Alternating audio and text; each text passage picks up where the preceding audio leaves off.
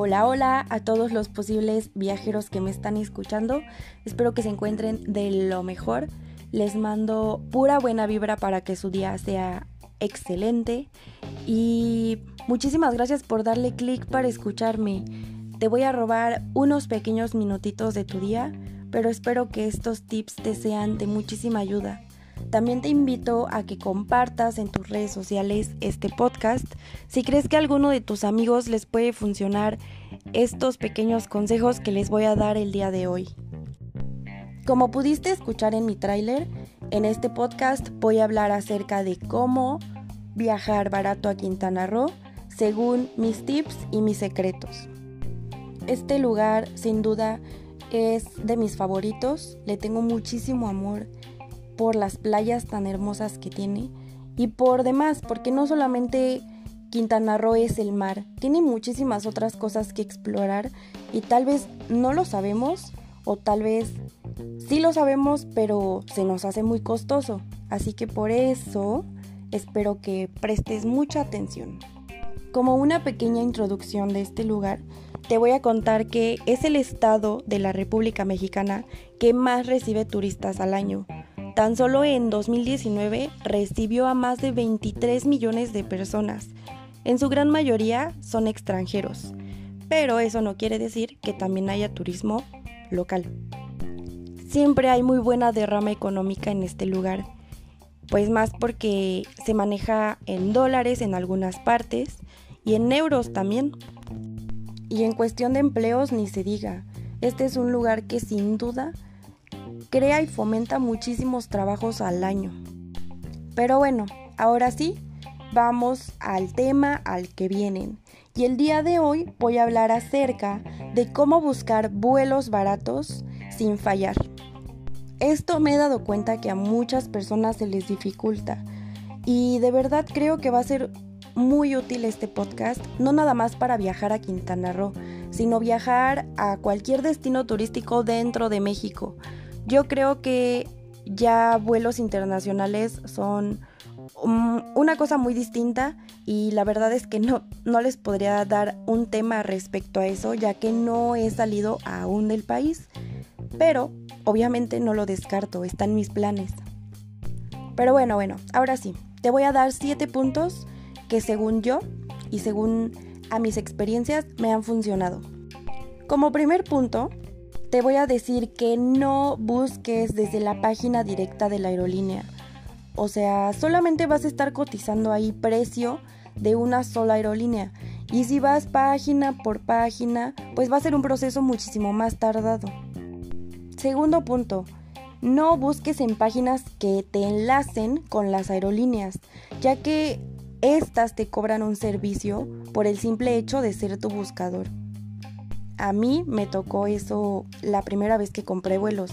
Aún así me salieron muy baratos, pero me hubieran salido muchísimo más baratos si no hubiera buscado en esa página, ya que sí me cobró como 300 pesos por boleto por el simple hecho de haber encontrado ahí el, el vuelo. Tercer punto, no busques vuelos en fines de semana y días lunes. No tengo una razón específica del por qué esos días aumenta la tarifa, pero eso es muy cierto. Las tarifas aumentan si son entre fines de semana y lunes, y entre semana es cuando la tarifa está un poco más baja. Cuarto punto es que busques tus vuelos en la madrugada.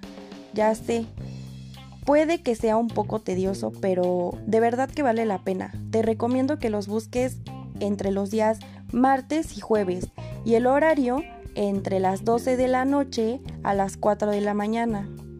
Casualmente encuentro muchas buenas ofertas después de las 12 de la noche. Inténtalo, tal vez nada más por puro experimento. Busca un vuelo a las 3 de la tarde y ese mismo día espérate en la nochecita a las 12 o pasando de las 12 y verás que en serio las tarifas bajan. Número 5.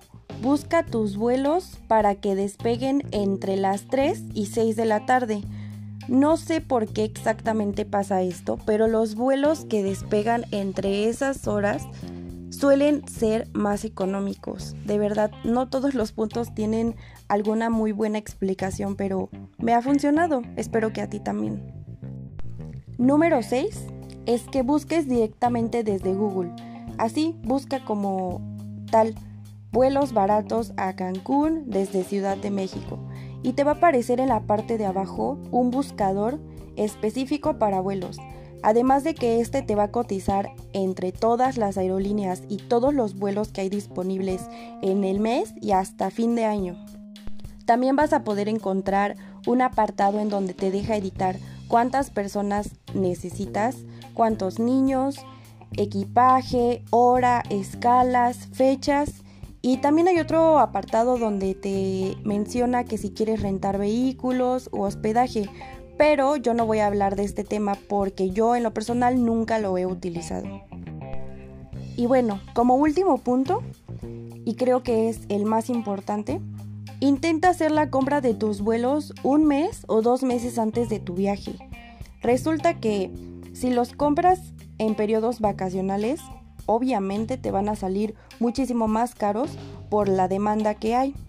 Pero en cambio, si los compras con anticipación, además de que te vas a desestresar por el hecho de ya no estar pensando en cómo vas a moverte hacia el lugar, pues también te vas a ahorrar un buen dinerito.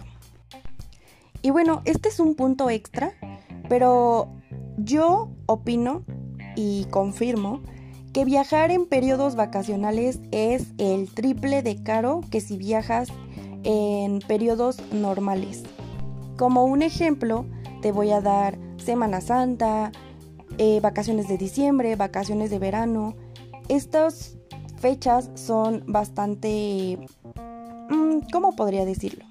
Demandadas, sí, son muy demandadas ya que la gente decide pedir sus, sus, vacaciones en esas fechas y pues todas deciden que irse a la playita o irse al bosque y por ende también suben los precios de los vuelos. Esto tiene un pro y un contra. El pro es que bueno, tu experiencia va a ser bastante diferente a que si vas a un periodo vacacional en donde en la playa haya 1300 personas, a que si vas a un periodo donde no hay tanta ocupación, puedes, no sé, tal vez encontrarte con 150 y disfrutar muchísimo más. Pero también tiene un lado negativo, ya que en cuestiones de cambios de clima, pues sí afectan un poco a tus actividades. Por ejemplo, en los meses de septiembre, octubre y noviembre, en Quintana Roo suele ser temporada baja. Y esto quiere decir que, bueno, pues no hay tanta visita, tantos extranjeros, tanto turismo pero también pues afecta, como te comenté, en los cambios de clima, ya que pues en estas fechas resulta que decide llover muchísimo o que hay días nublados o que no está tan soleado como por ejemplo si fueras en verano. Pero sin duda eso no quiere decir que no puedas disfrutar de buenas experiencias aún con lluvia. Y pues bueno, estos fueron mis siete tips para que puedas encontrar vuelos de una manera mucho más económica. Este solo es el inicio de mis tips y consejos.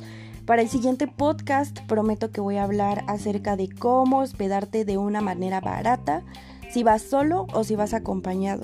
Espero que este capítulo, a pesar de que fue muy corto, te haya gustado muchísimo y lo más importante es que apliques todos los consejos que te doy. Espero que hagas uso de ellos y que también lo apliques para cualquier destino turístico dentro del país. Te mando un abrazo, espero que tu día sea excelente. También te invito otra vez a que compartas este mini podcast con este capítulo un poco pequeño, pero no menos informativo. Cuídate mucho, nos vemos a la próxima. Adiós.